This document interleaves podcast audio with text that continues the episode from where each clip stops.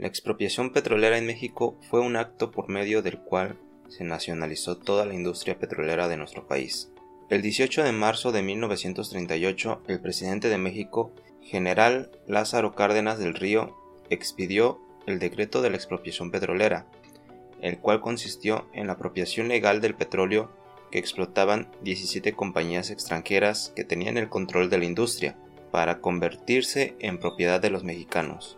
La razón principal de la expropiación fue la constante negativa de las compañías petroleras de mejorar las condiciones salariales y laborales de los empleados en esta industria.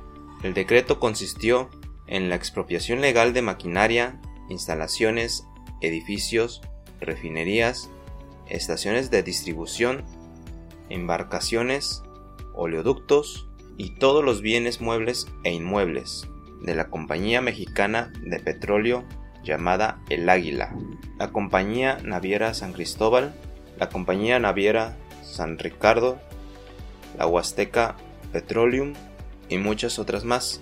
En este mandato se estableció que el Estado mexicano tendría el control total sobre la producción y comercialización del petróleo en territorio nacional, lo que ha permitido al gobierno federal tener recursos económicos adicionales a los que provienen de los impuestos, productos, derechos y aprovechamientos.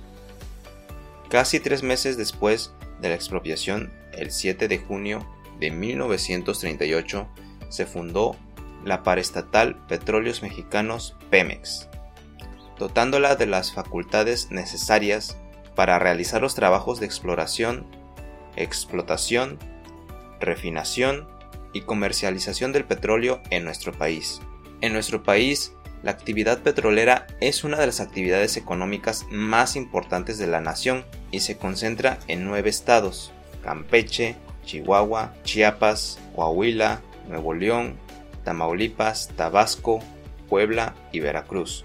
Aunque el 90% del recurso energético se extrae en 18 municipios de tres estados, Campeche, Tabasco y Veracruz. ¿Y tú ya sabías que se conmemora el 18 de marzo? Gracias por escucharnos. Te esperamos en un próximo podcast.